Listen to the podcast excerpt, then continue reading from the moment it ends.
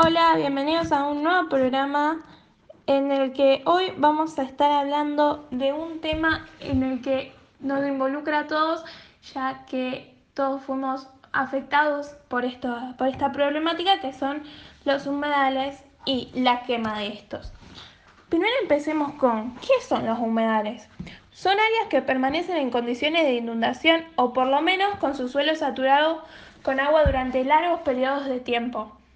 Y su función es que contribuyen de modo decisivo el bienestar humano al desempeñar funciones de las cuales se derivan múltiples beneficios, tanto en la diversidad biológica, valores culturales, amortiguación de las inundaciones, abastecimiento de agua, provisión de alimentos, materiales y medicina, recreación y turismo.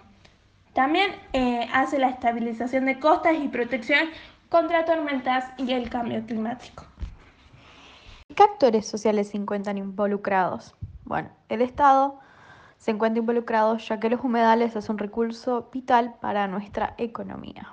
También pensemos qué animales se encuentran amenazadas y cómo influye la problemática actual en su situación. Se encuentran amenazadas 125 especies y gracias a esto algunas están en peligro de extinción. Animales como por ejemplo la garza dorada, el tingúa moteada, monjita, chamisero, pato colorado, cucarachero de pantano y después la vegetación se encuentra amenazado el avitilón, sauce, junco, jalizo y buchón de agua. ¿Y cómo perjudica la actividad agrícola al río, a la pesca y a los pobladores de las islas? Bueno, perjudica este ámbito por el excesivo uso de fertilizantes y pesticidas que la mayoría de los agricultores aplican para mejorar las siembras. Pero si el uso de estos productos mencionados anteriormente es excesivo, podría causar un gran daño al suelo como la erosión, al río la contaminación por las sustancias y a los pobladores de las islas les afectaría la salud.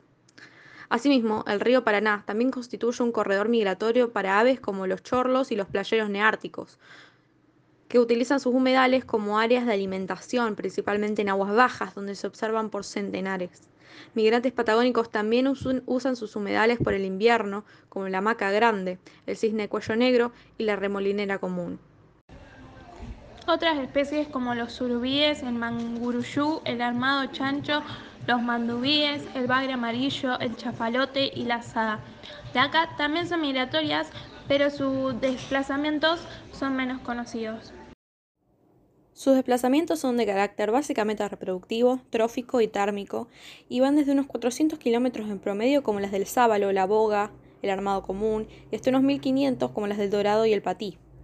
Otras especies como los surubíes, el manguruyú, el armado chancho, los mandubíes, el bagre amarillo, el chafalote y la zaraca también son migratorias, pero sus desplazamientos son menos conocidos.